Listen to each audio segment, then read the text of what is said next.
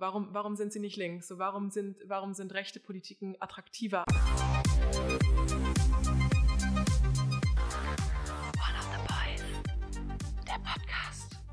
Hallo und willkommen zurück zu One of the Boys, der Podcast. Wir sind wie immer Liz und Paula. Ich bin Liz. Und ich bin Paula. Wir sind Politikwissenschaftlerinnen aus Berlin, für alle, die es nicht wissen. Und heute heißen wir euch willkommen zu unserer 50. Folge unserer Jubiläumsfolge. Sozusagen. Ich also ich kann es eigentlich nicht fassen, dass wir 50 Folgen aufgenommen haben. Klingt wie so ein blödes YouTube-Video, wo Leute sich darüber freuen, dass sie jetzt seit zwei Jahren das machen und inzwischen 1000 Follower haben. ähm, ja, aber 50 Folgen immerhin, ne? Ja, finde ich auch. Durchhaltevermögen haben wir. Heute haben wir auch ein cooles Thema dafür. Und zwar, also wir haben ja mal so eine Reihe angefangen mit Wissenschaftlern, die mehr Aufmerksamkeit oder WissenschaftlerInnen, die mehr Aufmerksamkeit verdienen würden. Und da machen wir so ein bisschen heute weiter. Wir wollen über Ali Russell Hochschild sprechen. Man kann jetzt nicht gerade sagen, dass sie völlig unterrepräsentiert ist in der wissenschaftlichen Landschaft. Sie ist schon sehr bekannt, sie ist Amerikanerin, ähm, sie ist Soziologin und jetzt wirklich nicht. Sie ist nicht marginalisiert. Ja. Aber nichtsdestotrotz lohnt es sich mal genau anzugucken, was sie so gemacht hat in ihrem langen Leben. Sie ist nämlich mittlerweile schon über 80, wenn auch gerade erst. Sie hatte am 15. Januar Geburtstag, ist 1940 Mensch. geboren. Mhm. Und sie hat eigentlich relativ viele Bereiche geprägt, über die wir auch schon mal gesprochen haben, wo wir sie vielleicht auch schon mal am Rande erwähnt haben, aber sie jetzt nicht so richtig explizit in den Mittelpunkt gestellt haben. Deswegen das heute. Mhm. Vorher möchte ich noch meine Ziele für 2021 mit euch teilen oder beziehungsweise ein Ziel davon, was mir persönlich sehr wichtig ist. Ja. Und ich glaube, jetzt, wo ich das öffentlich mache, werde ich mich auch selber mehr disziplinieren, das auch zu erreichen. So wie letzten Sommer, als wir das mit den Klimmzügen öffentlich gemacht haben. Ja, mhm. genau. Aber da kam dann die Pandemie dann auch nochmal sehr doll zurück und man muss auch sich nicht so einen Druck machen. Aber das, dieses Ziel werde ich auf jeden Fall erreichen. Ich bin auch selbstbewusst jetzt inzwischen wieder. Aber man muss sagen, mein Selbstbewusstsein war am Tiefpunkt. Ja, aber angeditscht, ne? Das ist ein Knick. Ja, ein richtiger Knick. Im sportlichen ähm, Selbstbewusstsein. Ja, mein sportliches Selbstbewusstsein. Es war, es trug sich ein neuer zu. Ähm, wir haben Armdrücken gemacht. Wie immer, wenn man so ein, zwei Bier getrunken hat und denkt, das muss man unbedingt Armdrücken machen. Warum ja, auch immer. Warum auch immer. Und man muss dazu sagen, dass ich normalerweise gegen das im Armdrücken gewinnen würde oder auch schon gewonnen habe in der Vergangenheit. Ja, das ist richtig. Paul ist einfach eine kleine Maschine. Ja, also ich bin einfach relativ, also stark genug zumindest, ich habe kein Problem damit, also Sachen zu tragen und so. Und ich habe auch das Selbstbewusstsein, dass ich relativ stark bin. Und ich war einfach entsetzt, dass ich verloren habe. Und ich habe auch nicht irgendwie knapp verloren. Ja, ich möchte, sag's nochmal richtig. Du hast gegen mich im Armdrücken verloren, dass das alle nochmal verstanden haben. Ja, ja, ich habe gewonnen. Ja, ja. Aber ich habe auch, man muss dazu sagen, ich habe viele Medi Morrison Workout-Videos gemacht in letzter Zeit, weil man hat ja nichts zu tun. Mhm. Deswegen, ich bin natürlich in Peak-Form sportlich. Ja, und mein war, Höchstpunkt. Und ich war zu dem Zeitpunkt, hatte ich zweieinhalb bis drei Monate Halsschmerzen und konnte keinen Sport machen. Ja. Außerdem hatte ich Antibiotika genommen an dem Abend. All das, um zu sagen, dass du was jetzt machen möchtest? Ja, ich möchte jetzt stark werden und fit werden und dich im Armdrücken schlagen.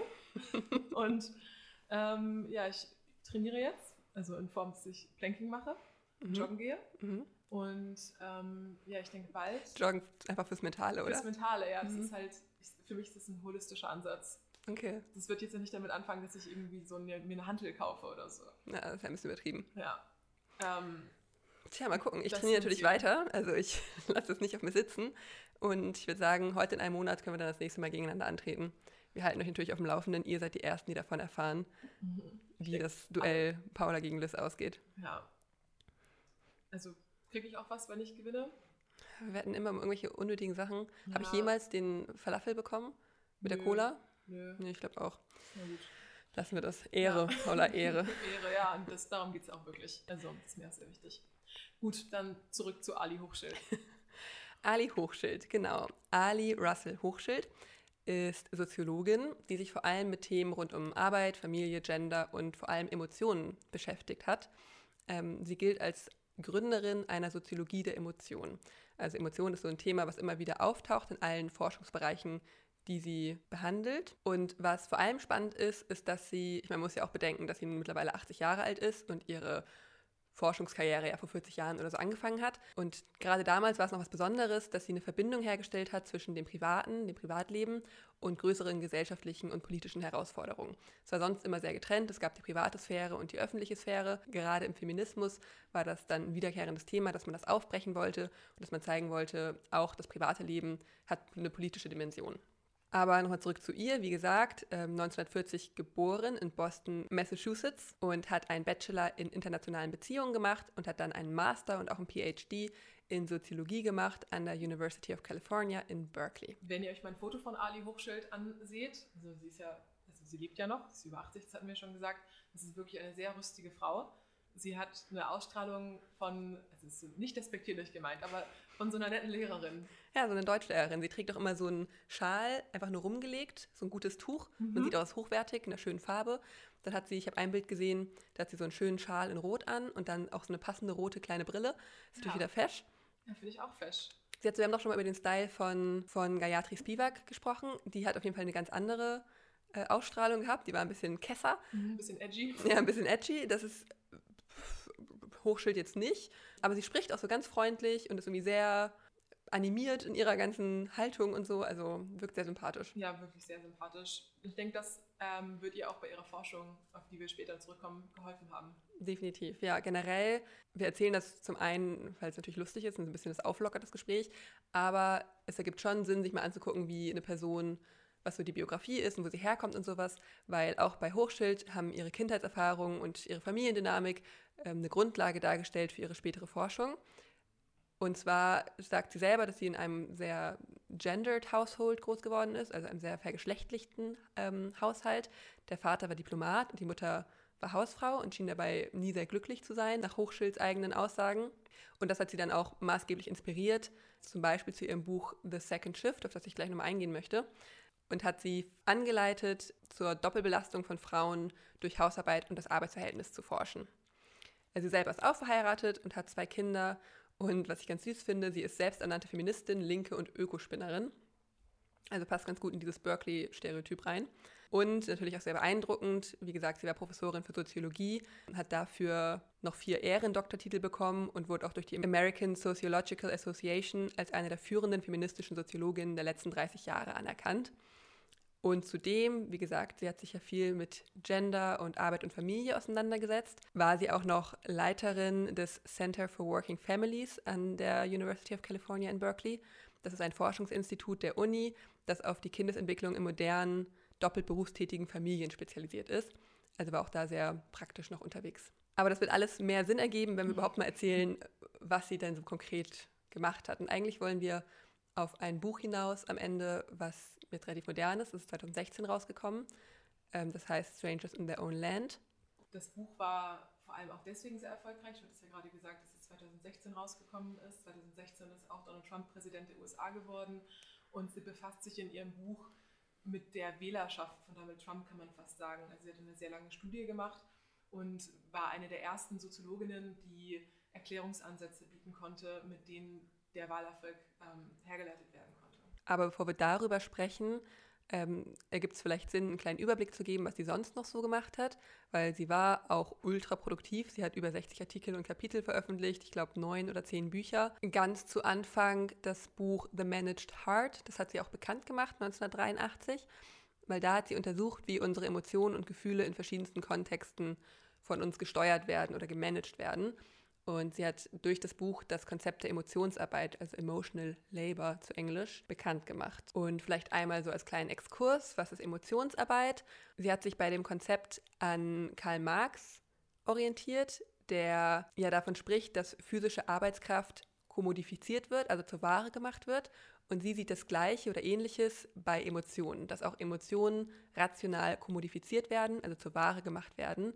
Das heißt, Gefühle werden gemanagt, um eine gewisse Gesichts- und Körperdarstellung zu erzeugen, die einer Norm entspricht und die dann öffentlich sichtbar ist. Und auch die wird dann gegen einen Lohn verkauft und hat deswegen auch einen Tauschwert, genau wie eben physische Arbeitskraft.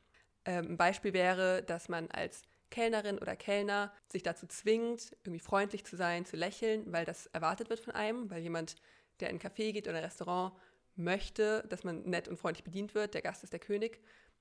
In Berlin ist es vielleicht nicht ganz so der Fall, aber generell. Und deswegen versucht man selber ein äußeres Erscheinungsbild aufrechtzuerhalten, um auch bei anderen den richtigen Geisteszustand hervorzurufen. Und das betreffe vor allem Frauen, weil durch tradierte Geschlechterrollen und Machtdynamiken, die immer noch mehr Emotionsarbeit leisten müssen, ähm, eben vor allem im Berufsleben, aber auch im Privaten, Und sie geht dann im Detail auch nochmal darauf ein, wie genau das umgesetzt wird, wie man das macht und so weiter. Also wenn euch das interessiert, dann ist auf jeden Fall The Managed Heart ein lesenswertes Buch für euch. So viel dazu. Das wäre ja nochmal ein anderes Thema, da jetzt im Detail drauf einzugehen.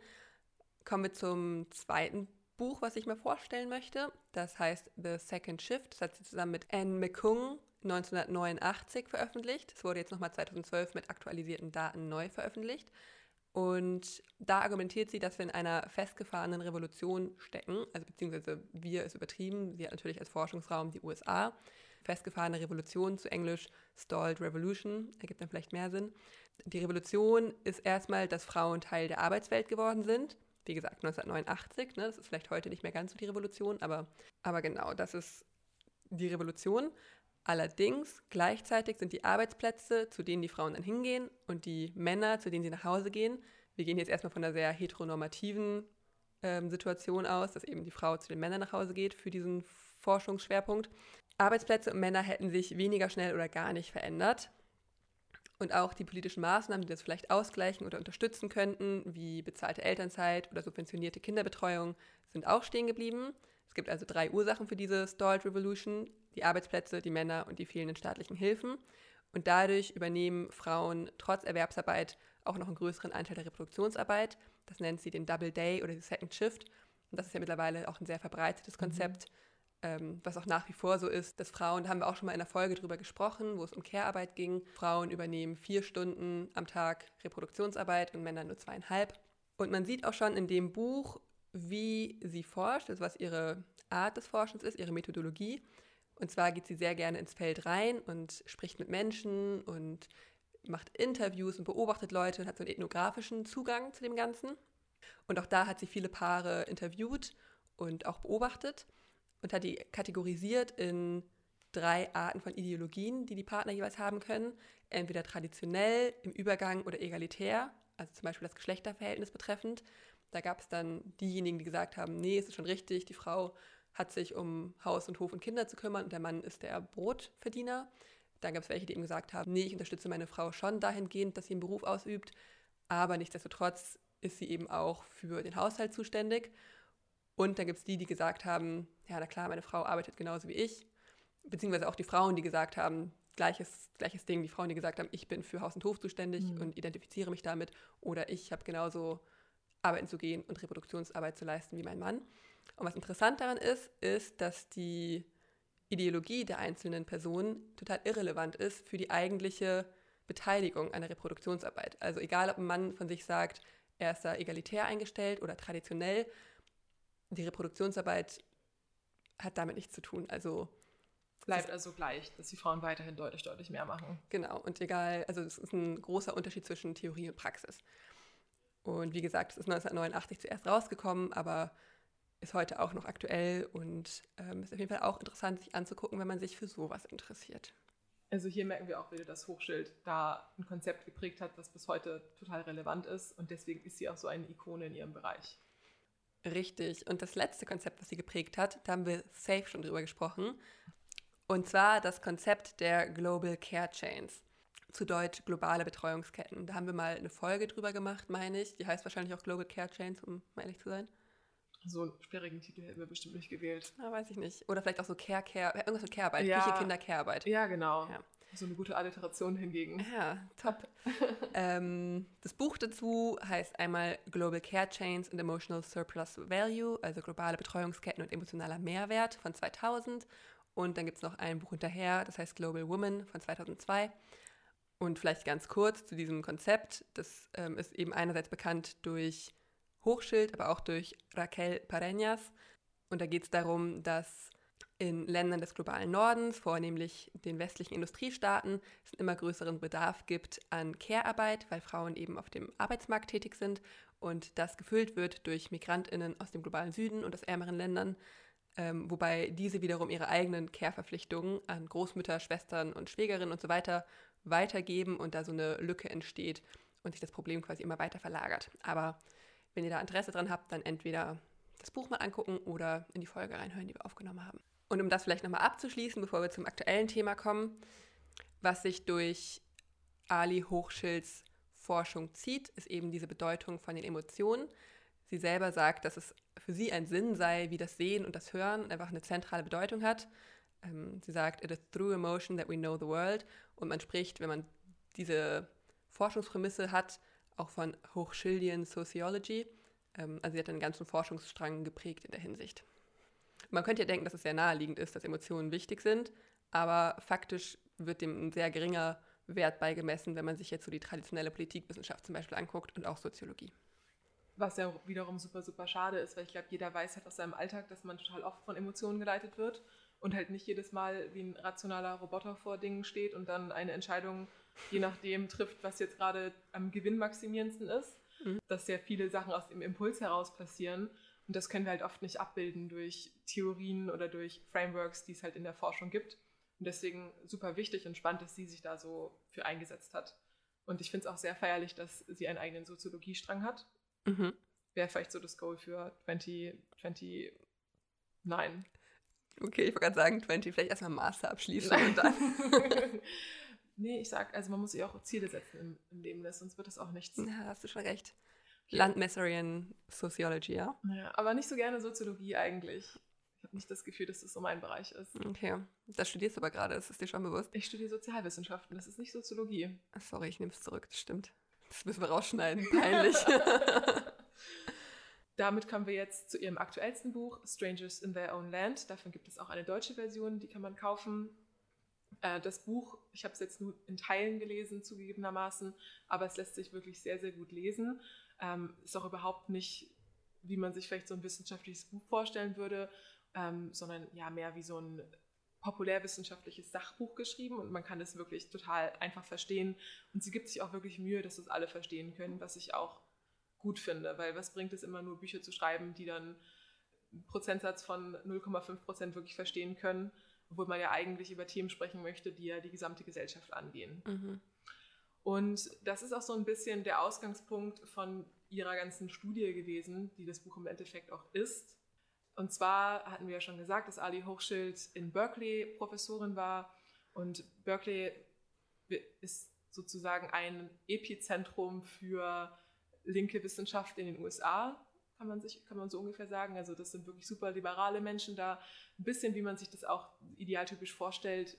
Nett in Kalifornien studieren, alle Menschen sind irgendwie gebildet, ähm, tolerant, liberal, da gibt es auch super wenig Republikaner, also wirklich ein sehr heterogenes Bild an Menschen. Jetzt nicht unbedingt, was äh, die sogenannte Ethnie angeht, aber einfach was die Grundeinstellung zum Leben angeht. Wenn man sich die Wahlergebnisse ähm, von ihrem Bundesstaat Kalifornien anschaut, dann hat man da, glaube ich, ungefähr 65 oder fast bis zu 70 Prozent Wahlstimmen für die Demokraten. Und wenn man dann wahrscheinlich noch Soziologieprofessorin ist, dann ist man in einer noch krasseren Filterblase drin, als wir das wahrscheinlich hier sind. Und Ali Hochschild hat sich dann gedacht, okay, kann denn ja nicht sein, dass wenn ich mir die Wahlergebnisse anschaue und die Hälfte des, Land, des Landes ganz anders wählt, als ich das machen würde, aber alle Menschen in meinem Umfeld genauso sind wie ich, dann ist es natürlich schwer, irgendwie diese anderen Menschen zu verstehen, wenn man keinen Kontakt zu ihnen hat. Und deswegen hat sie sich dann versucht, das Gegensätzlichste zu suchen, was es zu ihr gab. Und das war Louisiana. Louisiana ist ja ein Südstaat der USA wählt traditionell immer republikanisch, hat den höchsten Wähleranteil bei Republikanern. Ich glaube ungefähr, ich möchte jetzt keine falsche Zahl sein, aber ich habe gelesen, dass von den weißen Menschen in Louisiana nur 14 Prozent für Obama 2012 gewählt haben. 14 Prozent. Also wirklich wenig. Mhm. Sehr, sehr wenig. Und dementsprechend ist sie da hingegangen und wollte mit den Menschen sprechen. Und sie wollte da eine ethnografische Studie durchführen. Ethnografische Studie hattest du eben auch schon erwähnt. Damit ist eigentlich gemeint, dass man wirklich ins Feld geht, Interviews führt, teilnehmende Beobachtungen macht. Die Ethnographie ist eine Teildisziplin der Anthropologie, also immer die Forschung mit Menschen. Ethnografische Studien wurden zum Beispiel werden oder wurden auch immer gemacht, wenn es um das Erforschen von sogenannten Stämmen geht. Aber man kann auch eine ethnografische Studie in der Stadt machen. Wenn ich jetzt gegenüber in den Späti gehe und eine halbe Stunde mir anschaue, was die Leute machen und das anonymisiert aufschreibe, ist es auch eine ethnografische Studie. Hast du schon mal gemacht, Paula? Ja, für ein Uni-Projekt tatsächlich. Und die Ethnographie hat zumindest in der Politikwissenschaft manchmal den Ruf, so ein bisschen eine Larifari-Wissenschaft zu sein, weil es halt super subjektiv natürlich ist. Ich meine, man geht als Forscherin oder als Forscher irgendwo hin, sammelt seine Eindrücke, schreibt die auf und analysiert die dann. Ähm, da würden jetzt bestimmt viele Leute sagen, das ist nicht randomisiert, das ist nicht objektiv. Dem entgegenzusetzen ist, dass Forschung wahrscheinlich nie komplett objektiv ist und dass Ali Hochschild ja jemand ist, der diese Forschung durchaus nach wissenschaftlichen Maßstäben durchführt. Sie geht ja nicht einfach hin und spricht mit Leuten und sagt dann ihre Meinung dazu, sondern sie hat in der Zeit, wo sie da war, und das waren über vier Jahre, 5000 Seiten Material gesammelt.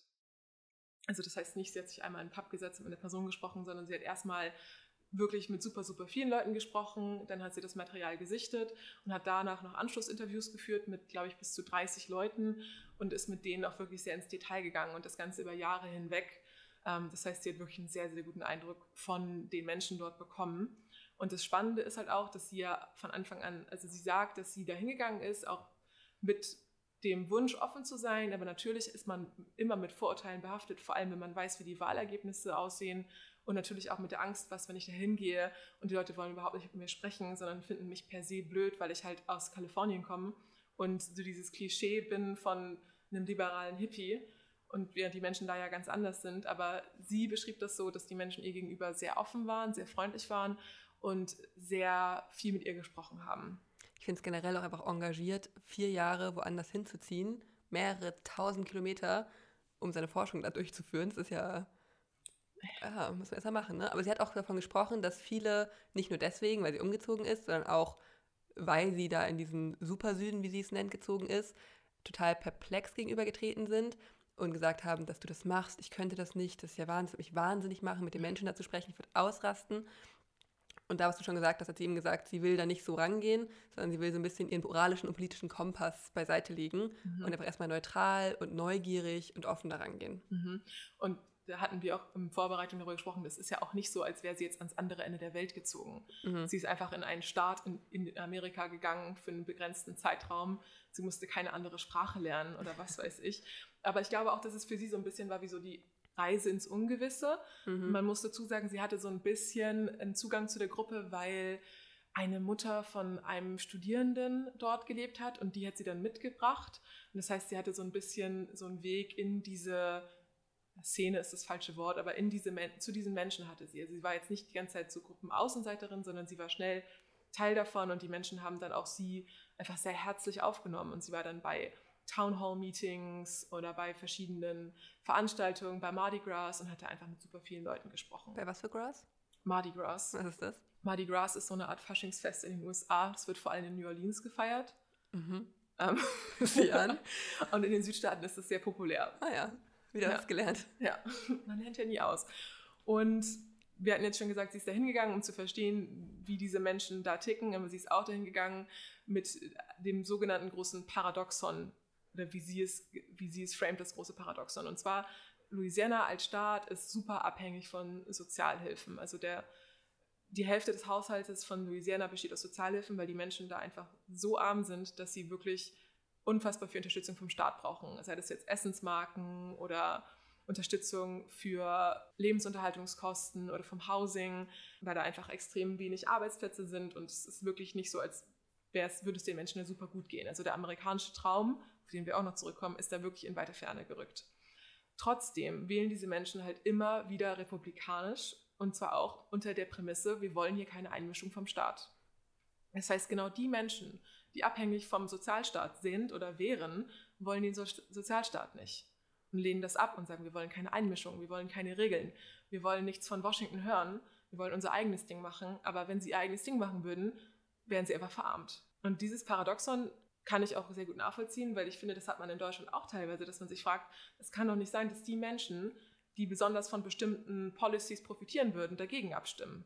Und ihr Ziel im Buch war es eigentlich herauszufinden, warum das so ist. Und sie erklärt das halt einerseits an diesem Sozialbeispiel und ein anderes, prägnanteres Be oder auch sehr prägnantes Beispiel, was da einem hilft, das zu veranschaulichen, finde ich, ist das Umweltbeispiel, weil Louisiana ist enorm von Umweltverschmutzung betroffen. Der Mississippi super dreckig. Da sind sehr viele Ölraffinerien, die die Luft verpesten. Und man spricht auch in der Gegend manchmal vom sogenannten Cancer Belt, weil da einfach super viele Menschen krebskrank sind. Und man kann das zurückführen auf Umweltverschmutzung, weil die Menschen halt Chemikalien einatmen müssen die ganze Zeit und dementsprechend ja, ihre Gesundheit einfach tagtäglich riskieren. trotzdem wollen diese Menschen nicht, dass es Regulationen vom Staat gibt. Also da gibt es sehr viele Menschen, die permanent dagegen wählen, dass jetzt vielleicht eine Regel eingeführt wird, wie viele Schadstoffe oder wie viele Emissionen in die Luft reingelassen werden, dürfen. Oder dass halt Abfälle nicht in den Mississippi sollen. Da wird auch dagegen gewählt. Unter immer diesem Eindruck, nein, wir wollen frei sein, wir wollen frei sein von staatlichen Diktaten, aber andererseits, oder wie ich mich fragen würde, wie frei kann man denn sein, wenn man eigentlich jedes Mal, wenn man atmet, sich den Krebs einholt? Überspitzt gesagt. Überspitzt gesagt. Aber irgendwo stimmt es halt auch. Also die Lebenserwartung ist wirklich nicht hoch. Es gibt auch Videos davon, wie dann irgendwas brennt und dann gab es auch ein Interview mit einer Frau, die meinte, ja, ihre Schwester ist jetzt schwer krebskrank. Sie hat jetzt auch irgendwas mit der Lunge, aber das kommt halt davon, wenn man in der Nähe von der Raffinerie wohnt. Aber es sind ja Jobs.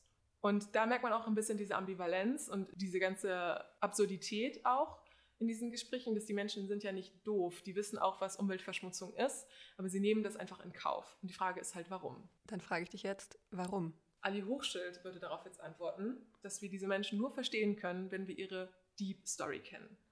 Weil jeder Mensch, also wir alle haben auch eine Deep Story, eine tiefe Geschichte sozusagen, die uns halt wirklich ausmacht. Also was ist tief in uns drin, was man vielleicht nicht oberflächlich sehen kann, aber was prägt uns als Menschen, was ist unsere Vergangenheit, welche Erfahrungen haben wir vielleicht gemacht, die uns in unserer Denkweise total prägen. Und um halt dann zu verstehen, warum ein Mensch auf eine bestimmte Art und Weise handelt, müssen wir verstehen, oder wäre super zu verstehen, was seine Deep Story ist. Und sie hat dann versucht, so eine Deep Story zu entwerfen für diesen idealtypischen republikanischen weißen Wähler aus Louisiana, der wahrscheinlich die Republikaner wählt, der das Tea Party Movement unterstützt oder dann Donald Trump wählt. Das Tea Party Movement als kurze Randanmerkung ähm, war eine Bewegung gestartet ungefähr 2009, eigentlich um die Wirtschaftspolitik von Barack Obama zu kritisieren. Ähm, fing an als libertär, wurde aber sehr schnell rechtspopulistisch und angesiedelt an die Republikanische Partei, aber wirklich noch mal ein bisschen extremer. Menschen wie Ted Cruz waren Anhänger, also war in der Tea Party und Donald Trump hatte auch seine ersten Reden schon 2012 bei der Tea Party. Und bis heute sind auch viele Mitglieder der Tea Party inzwischen bei den Republikanern. Und jetzt stelle ich diese Deep Story vor, die Ali Hochschild sich da nach 5000 Seiten Interviews zusammengebastelt hat. Und sie nennt das Argument oder die Überschrift von dieser Story ist Cutting the Line. Das könnte man übersetzen mit Vordrängeln. Und ich versuche das jetzt mal in dieser Du-Perspektive vorzulesen, dann könnt ihr ja auch schon, ob ihr euch wiederfindet. Also, du stehst in einer Schlange auf einem Hügel. Am Ende der Schlange ist der amerikanische Traum. Du wartest geduldig, bis du an der Reihe bist. Du vertraust darauf, dass du eines Tages der Erste in der Schlange sein wirst und deswegen erträgst du auch viele Entbehrungen, ohne dich zu beschweren. Aber es scheint so, als würde es nicht vorangehen und es geht sogar rückwärts. Warum? Andere Menschen haben sich vorgedrängelt. People of Color, Frauen, Einwanderer, Immigranten und sogar Tiere. Sie haben aber nicht so lange gewartet wie du, aber trotzdem drängen sie sich vor und sie erreichen den amerikanischen Traum vor dir. Wie haben sie das geschafft? Es ist die Regierung. Sie hilft ihnen. Sie gibt ihnen Geld, Jobs und Möglichkeiten, die du nie hattest. Sie haben nie so hart gearbeitet wie du und trotzdem sind sie jetzt besser dran. Ihre Medien machen sich über dich lustig. Sie nennen dich einen Redneck, White Trash, Loser oder einen Rassisten. Es ist unfair. Du hast super lange gelitten, ohne dich zu beschweren. Und jetzt bist du derjenige, über den sich lustig gemacht wird. Ihr Präsident Obama, und wie ist der eigentlich dahin gekommen, feuert sie an und zeigt ihnen, wie sie sich vordrängeln können. Und du verlierst den amerikanischen Traum aus den Augen. Du fühlst langsam wütend, du fühlst dich nicht gesehen, du fühlst dich vergessen. Niemand interessiert sich für dich, weil sie mit anderen Dingen beschäftigt sind. Und jetzt reicht es dir langsam. Du vertraust der Regierung nicht mehr und stattdessen glaubst du an die Wirtschaft. Die Wirtschaft wird es schon regeln, da gibt es noch richtige Arbeit und für Arbeit kriegt man Geld. Du wolltest auch nie Unterstützung vom Staat haben, sondern alles selber verdienen. Deswegen wählst du die Partei, die dir sagt, dass du noch etwas wert bist und dass der amerikanische Traum für dich noch erreichbar ist. Deswegen wirst du Donald Trump wählen, der dir wieder das Gefühl gibt, dass du stolz darauf sein kannst, was du bist und der das System reparieren wird, damit Menschen sich nicht mehr vordrängeln können. Das fand ich ein schönes stilistisches Mittel, was du da gewählt hast. Ja, ich wollte es mal ein bisschen auflockern hier, diese angespannte Atmosphäre. Immer so ein bisschen auch so Poetry einfach einbringen, so ein bisschen einen Poetry Slam hieraus auch machen. Ich habe das Gefühl, ich wäre gut in Poetry Slams, aber es wäre das Unangenehmste auf der ganzen Welt. Ja, das fände ich auch ultra unangenehm. Also ja. nichts gegen Poetry Slam per se, aber ja, es ich stelle es mir ultra unangenehm vor, wenn du auf der Bühne stehst. Ja, ich fände es auch sehr unangenehm, auf jeden Fall. Ich glaube, es gab einen Ort und eine Zeit dafür, das war vor 15 Jahren.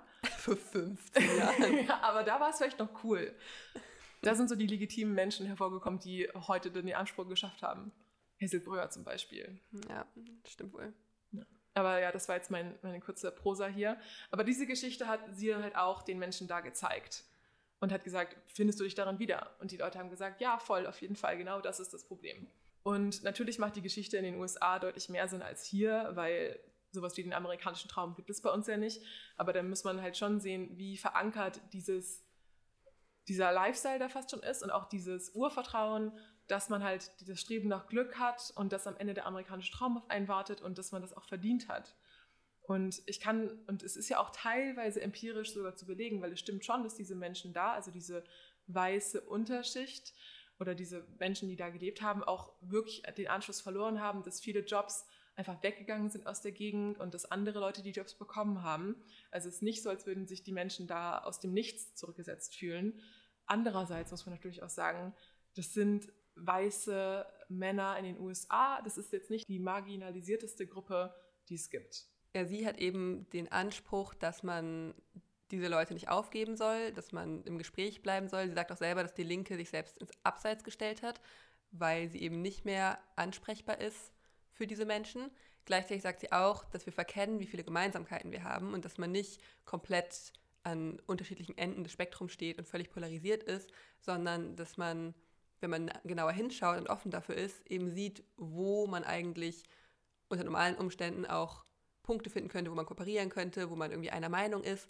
Aber dadurch, dass man eben so in so einem polarisierten Umfeld ist, man sich so krass damit identifiziert, ist man links, ist man rechts, ist man Trump, ist man nicht Trump und ja gegenseitig mit Verachtung aufeinander blickt, das untergeht und man quasi sich das selbst verbaut hat, da so eine Einheit zu schaffen. Und es sind auch genau, also solche Dynamiken, die dann ja auch dazu führen, führen, dass diese Menschen da, also die dann das Gefühl haben, sie sind marginalisiert und diese weißen Trump-Wähler oder Tea Party-Wähler da in den USA, die sehen sich ja als Minderheit an inzwischen. Sie haben das Gefühl, dass sie irgendwie nichts mehr sagen dürfen, dass alles, was sie sagen, sofort als rassistisch dargestellt wird. Und da finde ich, macht auch diese, diese Logik sehr viel Sinn, dass auch genau diese Menschen deswegen halt einen Donald Trump wählen, der ihnen ja sagt, hey, was, du machst, ist richtig und du bist wichtig und du bist gehört. Andererseits kann man auch sagen, dass wenn man da mit White Supremacists sprechen muss, dass es da eigentlich nicht viel Raum zum Diskutieren gibt, außer dass diese Weltsicht einfach falsch ist. Ich finde, das ist eigentlich eine super interessante Diskussion, die wir auch öfter schon mal so angeschnitten haben, inwiefern man eben auf diese Ängste und Gefühle eingehen muss und inwiefern man auch einfach sagen kann, bis hierhin und nicht weiter und darüber wird nicht gesprochen und das ist einfach. Da kann man keine Meinung haben zu bestimmten Dingen. Also ich kann eine Meinung dazu haben, von mir aus, inwiefern jetzt der Staat ähm, Kontrolle darüber haben soll, wie Unternehmen handelt. Da finde ich schon, dass man da Meinung haben kann. Obwohl ich da auch immer noch also natürlich eine eigene Meinung hätte, aber darüber kann man streiten und da kann man auch verschiedene Standpunkte haben. Aber ich finde, wenn es um bestimmte Themen gibt, die ja wirklich was mit Ethik zu tun haben, kann man eigentlich nicht darüber streiten. Aber dann ist halt auch wieder die Frage, hilft es dann die Menschen trotzdem so abzublocken und zu sagen, dann reden wir gar nicht mit euch? Oder muss man eben diese Deep Story verstehen, um trotzdem im Gespräch zu bleiben mit denjenigen? Und ich glaube, wir müssen auch gar nicht so weit weggucken in den USA. Man kann das zu gewissen Teilen auch auf Deutschland übertragen, wenn wir ja, oder auch generell auf Europa, wo wir auch ein Erstarken der Rechten sehen, die AfD und so weiter und man gewisse Teile dieser Deep Story wahrscheinlich auch auf Menschen hier modellieren kann. Vielleicht dann mit einem Verweis auf die ehemalige DDR oder eben abgehängte Ostgebiete und so weiter. Deswegen ist es nicht eigentlich ein relativ interessantes. Auf jeden Fall. Und auch dieser Punkt, dass man sagt, jetzt kommen auch noch Geflüchtete hierher und die kriegen jetzt auch noch was ab und für uns ist doch schon zu wenig da. Das sind Narrative, die durchaus, finde ich, ähm, Gehör finden in Deutschland. Da würde halt Hochschild auch sagen, sie diese Menschen noch nicht aufgegeben und wir sollten sie auch nicht aufgeben, weil das an sich auch, was du ja auch eben schon angesprochen hattest, auch Menschen sind wie wir und man bestimmt Anknüpfungspunkte finden würde. Aber wenn man auch in einer Schärfe aufeinander zugeht, und das ist auch beidseitig eigentlich, wo man, wo wir wahrscheinlich sagen würden, oder, oder manchmal vielleicht dazu verleitet werden zu sagen, so sorry, das sind einfach blöde Nazis, mit denen spreche ich nicht. Und die andererseits sagen, das sind irgendwelche versponnenen Studis, ähm, mit denen möchte ich nichts zu tun haben. Und dann trifft man sich halt gar nicht mehr in der Mitte. Und solange es, und sobald es dann halt keinen Diskurs gibt, gibt es ja auch keinen Raum für Versöhnung oder für so eine Art Middle Ground, den man ja schon finden könnte vielleicht. Was zum Beispiel interessant war, ist, dass Ali Hochschild in Gesprächen oft rausgehört hat, dass Menschen, die jetzt Trump wählen oder Tea Party-Anhänger sind, trotzdem auch Bernie Sanders zum Beispiel gut finden, der ja offen sozialistisch ist und der ganz linke Ideen hat und eigentlich da gar nicht auf dem Spektrum ist. Oder dass sie auf die Frage, welchen Gouverneur aus der Vergangenheit sie besonders gut fanden, sie immer wieder auf einen gezeigt haben, der auch auf dem ganz linken Spektrum war. Und da könnte man natürlich einerseits sagen, irgendwie habt ihr es nicht verstanden, ihr habt irgendwie seid ihr politisch verwirrt oder ist halt doch mehr Gemeinsamkeiten da, als man zunächst denkt. Und was ich auch lustig fand in dem Zusammenhang, ist die Reaktion wiederum ihrer Kolleginnen und befreundeten Menschen, als sie davon erzählt, dass sie nach Louisiana geht, dass da auch öfter mal in Frage gestellt wurde, na, ist sie vielleicht nicht doch rechter, als sie irgendwie so vorgibt zu sein. Das hat sie vielleicht nur im Spaß gesagt, aber dass man ja selber, wenn man in so einer linken Filterblase drin ist, auch irgendwie sehr kritisch darauf blickt, wenn jemand so auch nur leicht in eine andere Richtung tendiert. Es wird dann auch sofort so eine Komplizenschaft unterstellt. Und was ja, was ja auch eine Kritik war, mit der sie konfrontiert wurde, war, dass halt gesagt wurde, okay, du setzt dich jetzt hin und hörst diesen Menschen zu und gibst ihnen eine Plattform und stellt sie so dar, als wären sie alle total nett und gut, aber eigentlich sind das halt genau die Menschen, die für Parteien wählen oder für Policies wählen, die man wirklich nicht unterstützen sollte. Es gab natürlich, also sie wurde total gefeiert dafür und es gab einen großen Hype um das Buch, aber natürlich gab es auch viel Kritik. Unter anderem auch, und das habe ich auch so ein bisschen persönlich gespürt, auch als ich mir Interviews und so angeguckt habe, dass ich immer noch das Gefühl habe, es gibt halt diese Besessenheit von der linken Intellektuellen, so diese weiße Unterschicht und diese arme ja, generell die Unterschicht zu beforschen. Mhm, oder die ähm, Arbeiterschicht. Genau. Ja. Und immer so, ah, wie kann das sein, dass die so mhm. und so wählen? Das ist ja voll interessant, das ist so eine ganz andere Welt. Und das finde ich immer selber so ein bisschen problematisch, vielleicht auch, wenn man in Deutschland ist ja vielleicht eher so eine Stadt-Land-Analogie da und ich vom Land komme, finde es auch mal problematisch oder finde es irgendwie blöd, wenn so krass gesagt wird, oh, die Dorfmenschen und so. Das ist natürlich in viel kleinerem Umfang jetzt als in den USA oder in dem Beispiel. Aber dass es ja auch so ein bisschen dieses Machtverhältnis ist von Forscher und Beforschten und dass gerade die Menschen, die äh, in dieser sozialen Klasse sind, die vielleicht keinen Zugang zur Bildung haben, über die halt wieder geforscht wird und die nicht selber ihre Meinung dazu in gleicher Weise zurückgeben können. Mhm.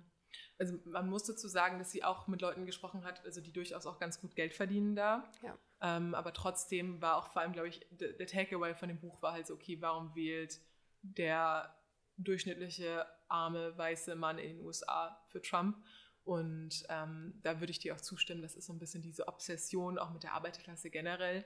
Ich, ich glaube, dass es vielleicht auch daran liegt, dass man ja vielleicht von einem linken Standpunkt immer erwarten würde, dass die Arbeiterklasse eigentlich links wählt und sie tut es nicht und mhm. man immer versucht zu verstehen, warum nicht. Mhm. So, warum, warum sind sie nicht links? So, warum, mhm. sind, warum sind rechte Politiken attraktiver anscheinend oder warum funktionieren sie besser? Und das möchte man irgendwie herausfinden vergisst dann aber dabei oder lässt vielleicht auch außer Acht, dass auch super viele Leute der Mittelschicht auch für rechte Politiken wählen. Und das mhm. ist ja in Deutschland mit der AfD genau das Gleiche. Es sind ja nicht nur Arbeitslose oder ich glaube nicht mal zum Großteil, es sind zum Großteil mittel, also mittelständische Menschen, die diese Parteien wählen.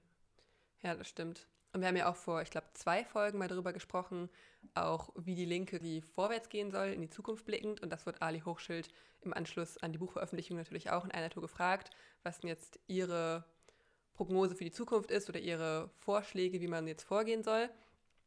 Äh, und sie sagt, dass man an den Strukturen rütteln muss, dass es nicht reicht, wenn einzelne Menschen jetzt irgendwie sich bessern und sagen, sie werden jetzt moralisch tippitoppi und überhaupt, sondern dass gewisse Strukturen weggefallen sind, die es mal gab, wie zum Beispiel sehr starke Gewerkschaften, wo in den USA sowohl Schwarze als auch Weiße vertreten waren, die zusammen dann ins Gespräch kamen, die äh, eine Gemeinschaft hatten in Deutschland ja aber auch, da gab es ja auch eine viel stärkere Gewerkschaft als heute, wo sich auch Menschen getroffen haben, die eher der Mittelschicht angehörten, welche die eher der Unterschicht angehörten.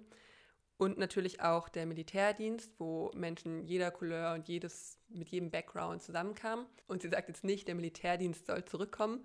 Da würde ich auch vielleicht dann meine eigene Kritik anbringen. Aber sie sagt, dass es sinnvoll sein könnte, eine Struktur zu schaffen, zum Beispiel ein Jahr nach Schulabschluss, wo nochmal alle jungen Menschen zusammenkommen und irgendwie Projekte zusammen verwirklichen. Es könnte sowas sein wie ein soziales Jahr oder sie hat dann von irgendwelchen, dass man irgendwelche ökologischen, dass man irgendwelche Umweltprojekte machen könnte, etc. pp. Aber in Deutschland ist es insofern ja nochmal verstärkt, als dass wir verschiedene Schulabschlüsse haben zu verschiedenen Zeiten auf verschiedenen Schulzweigen. Das heißt, diese Trennung findet ja schon viel früher statt und nur allein, durch dass man Abitur gemacht hat, hat man schon einen sehr eingegrenzten Kreis an Bekannten und Freunden. Und das verschärft sich natürlich dann auch danach mit Studium und Ausbildung und wie auch immer. Was nicht heißt, dass es nicht überschneiden kann, aber in, da sehe ich schon, dass es sinnvoll sein könnte, da nochmal so eine Art Gemeinschaftsjahr oder irgendwas zu schaffen, Mhm, um einfach diesen Austausch herzustellen. Ja, also das müsste halt dann nur finanziell auch so abgesichert sein, dass es auch Leute gut machen können, die jetzt ja nicht so viel Geld haben oder wo eigentlich erwartet wird, dass sie jetzt arbeiten, weil sie was abgeben müssen oder sollen an die Familie. Ja, und in Deutschland geht es einfach deswegen schon mal schwieriger, weil sollen das dann alle mit 18 plötzlich machen oder mit Ja. 19, während einige schon drei Jahre Ausbildung gemacht ja, haben. stimmt. Also gut, das sind so Ein bisschen utopisch, aber an uns für sich ist der Ansatz ja richtig. Ja. ich glaube auch echt, wenn man mehr, also klingt immer so pathetisch, aber klar, wenn wir uns, wenn es mehr Austausch geben würde, dann würde man die Probleme der anderen auch besser verstehen und Mhm. man würde halt nicht so krass an diese Filterblasen reinkommen. Ja, naja, man kann ja auch schon im, an, im Schulwesen ansetzen und da Mhm. schon Veränderungen Implementieren. implementieren, dass es eben nicht, dass es halt Gemeinschaftsschulen gibt Ja. und so weiter. Aber das ist jetzt wieder ein anderes Thema, was wir anschneiden. Aber nur, um das mal so noch diesen Ausblick zu geben. Was ich noch ganz kurz auch noch zu Ali Hochschild sagen wollte, weil wir am Anfang darüber gesprochen haben, ähm, über die Emotionen und so. Und da sieht man halt auch nochmal daran, die Menschen wählen halt nicht aus rationalen Gründen unbedingt, sondern auch einfach aus einem emotionalen Moment heraus, weil Mhm. sie emotional mehr abgeholt wurden von dem einen Narrativ als von dem anderen. Mhm. Das nochmal anzumerken. Ja, genau, aber viele meinten ja auch, dass sie zum Beispiel mit Trump gar nicht übereinstimmen oder sogar die eine, ein Beispiel hatte sie genannt von einer Frau, die sehr gläubig war und die so an das jüngste Gericht und sowas geglaubt hat.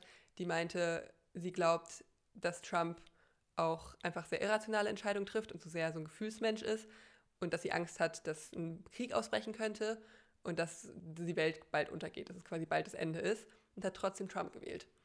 Also es ist ja nicht mehr rational, es ist ja dann Mhm. irgendwie, muss ja bedeuten, dass sie emotionsgeleitet von irgendwas anderem abgeholt wurde. Gut, ich glaube, wir haben eigentlich jetzt relativ viel über Ali Hochschild und ihre Thesen gesprochen. Ich hoffe, das war einigermaßen verständlich und ihr habt vielleicht was mitgenommen. Ich finde auch das echt mit dieser Deep Story. Ich habe auch wirklich, ein, also ich kenne ein paar Leute aus meinem äh, oder Bekanntenkreis meiner Eltern, wo ich glaube, dass diese Deep Story da funktionieren würde.